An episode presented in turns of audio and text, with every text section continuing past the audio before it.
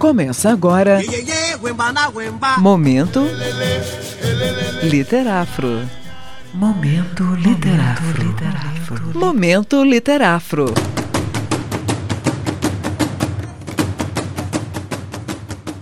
Olá, pessoal. Meu nome é Lorena Barbosa. Está começando mais um Momento Literafro. Neste programa, iremos falar sobre Ana Cruz e sua obra Eu Não Quero Flores de Plástico. O texto de hoje é uma resenha crítica de Bruna Carlas dos Santos e está disponível no site do Literafro. Mineira da Zona da Mata, Ana Cruz tem uma trajetória voltada para a escrita desde a adolescência.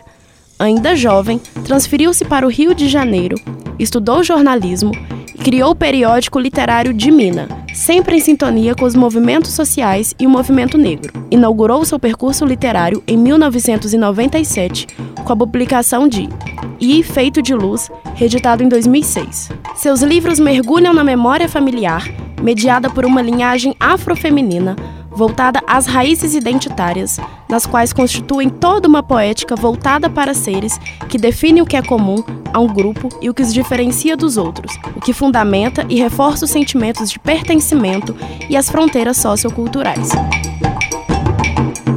Tais caminhos e raízes dão fôlego aos versos de Eu Não Quero Flores de Plástico, em que a autora nos apresenta 61 poemas que se assumem como lugar de resistência, encontro com o passado presente, de memórias vivas e vigentes, como em Salve Benguelas. Abre aspas. Mãe disse: Se a tristeza estiver escrita entre as novas alegrias, a receba com toda devoção. Sofra, mas sem render-se ao sofrimento. A força do meu canto mora dentro de mim.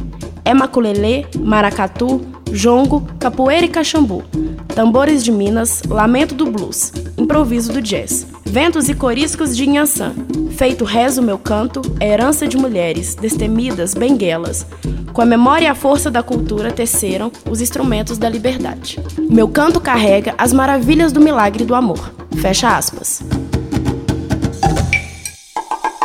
Em sua análise da memória coletiva, Michael Pollack enfatiza a força dos diferentes pontos de referência que estruturam nossa memória e que assim inserem na coletividade a que pertencemos, por meio de museus, monumentos, lugares de memória e tudo o que nos acompanha para toda a vida. Assim, se faz essa interação e sensibilidade da autora ao escrever o vínculo pautado na reminiscência da infância em sua escrita e afrovivência atual.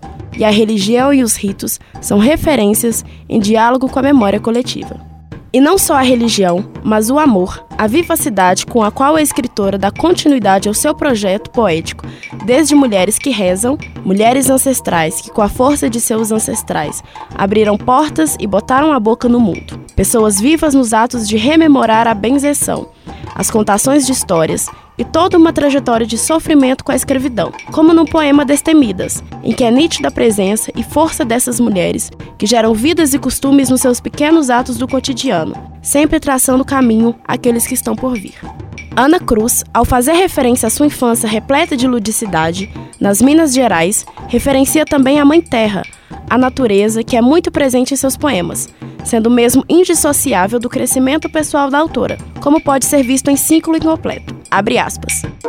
Tarde cinza, vejo o mar num tom chumbo, dia introspectivo, árvores esperando passivamente por uma nova roupagem. Outono insólito, sentimentos, introspecção de toda a natureza, de todos que aguardam por um momento novo. Fecha aspas.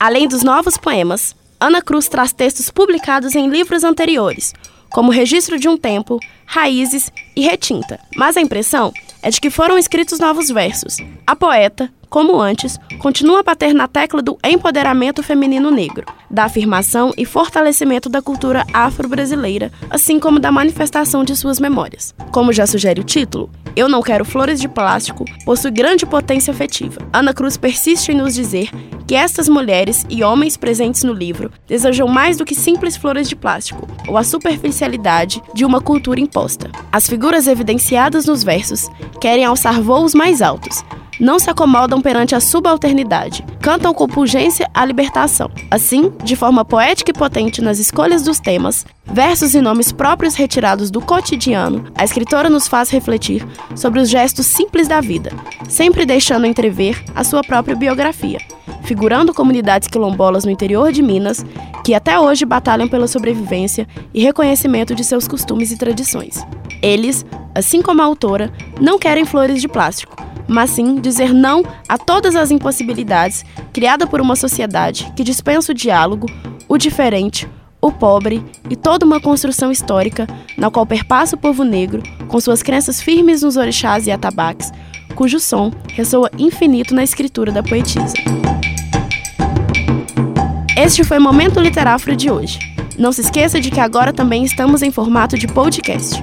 Para mais informações e acesso, visite o site do Literáforo em www.letras.fmg.br/literáforo. Nós nos encontraremos novamente sempre aqui, nas quartas-feiras, às 8h15 da manhã. Você ouviu? Momento Literáfro. Momento Literáfro. Momento Literáfro.